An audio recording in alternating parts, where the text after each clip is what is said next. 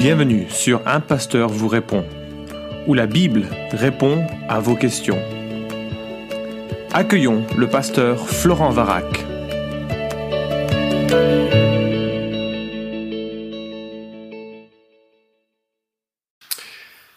La question est posée, Dieu préfère-t-il que l'on s'approche de lui par intérêt plutôt que de risquer de ne pas s'approcher de lui du tout? Alors cette question m'interroge parce que je me demande si on peut venir auprès de Dieu en lui apportant quelque chose. En d'autres termes, qu'est-ce qui est derrière la question? Est-ce que c'est le fait qu'on retire quelque chose de notre relation à Dieu et que ça ce serait pas bien? Ou bien que euh, Dieu attend de nous euh, quelque chose et que si on lui offre pas, ben c'est pas bien de venir à lui? Alors ne sachant pas trop d'où vient la question, euh, je vais répondre, euh, j'espère de manière euh, générale et, et enfin, que ça correspondra à l'attente qui a pu être formulée par cette question. La première remarque que je ferai, c'est que Dieu n'a besoin de rien. C'est une notion formidable que de réaliser, selon 1 Timothée 1.11, que Dieu est bienheureux. Un adjectif que l'on retrouve à deux reprises dans le Nouveau Testament pour qualifier Dieu. Bienheureux dans le sens où Dieu est heureux de lui-même, il existe de toute éternité en tant que euh, Dieu trinitaire. Il y a en lui tout l'amour nécessaire pour vivre l'éternité de façon euh, satisfaisante et, joyeuse. Et Dieu n'a besoin de rien. Il n'a pas créé par nécessité, il a créé par amour et par envie de partager euh, les attributs merveilleux qui sont les siens, les attributs extraordinaires et remarquables qui sont les siens. Donc euh, on n'est jamais dans une situation où l'on peut apporter à Dieu quelque chose dont lui aurait besoin. Il est heureux, il se suffit euh, à lui-même. D'ailleurs, le psaume 95 nous rappelle que sa euh, position en tant que créateur est telle que la mer est à lui, c'est lui qui l'a faite, la terre aussi, ses mains l'ont formée. Il n'y a rien qu'on puisse lui offrir de significatif.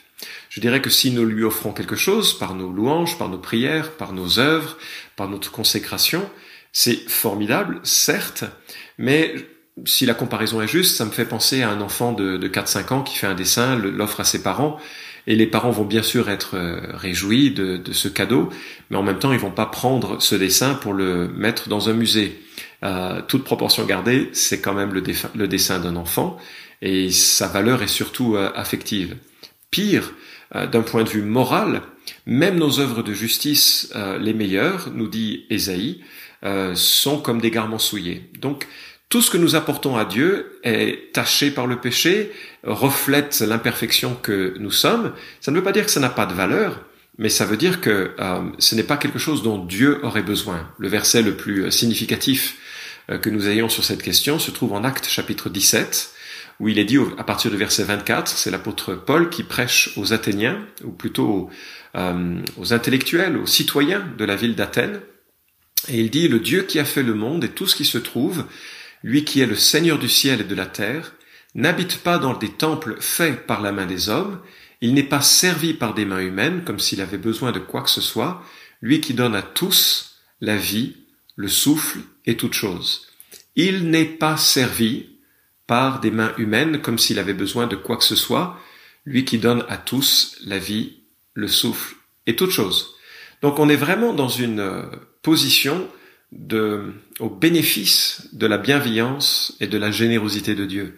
Quelque part, on viendra toujours à lui par intérêt. Même si il faut aussi qualifier ce second aspect de par intérêt, euh, je viens à lui parce que j'ai, bah, il est mon créateur, il est digne de recevoir ma louange, ma, ma prière, ma communion aussi.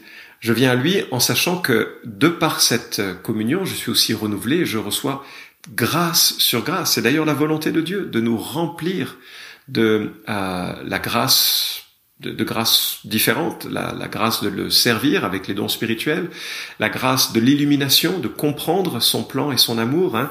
L'apôtre Paul priait que les Éphésiens soient remplis jusqu'à toute la connaissance de, euh, de l'amour de Dieu, la, la, hauteur, la longueur, la largeur, la hauteur, la profondeur. Donc on vient à Dieu pour qu'il nous enseigne, que nous recevions de lui, nous venons à lui un peu comme un homme en faillite, c'est l'idée de la première des béatitudes. Heureux les pauvres en esprit, car le royaume des cieux est à eux. Euh, c'est-à-dire que nous venons en, reconnaissant, en déclarant notre faillite spirituelle, mais la bonne nouvelle c'est que Dieu est heureux de nous faire rentrer dans son royaume. Le royaume des cieux est à eux. Euh, nous venons à lui pour intercéder pour les autres, pour partager des fardeaux, pour être en communion aussi avec Dieu qui voudrait que nous ayons ces mêmes sentiments à lui, euh, les sentiments de compassion que lui a pour la créature, il veut que nous le, le développions aussi. Et donc pour reprendre euh, la question de départ, Dieu préfère-t-il que l'on s'approche de lui par intérêt? Ben, Dieu préfère que l'on s'approche de lui, point.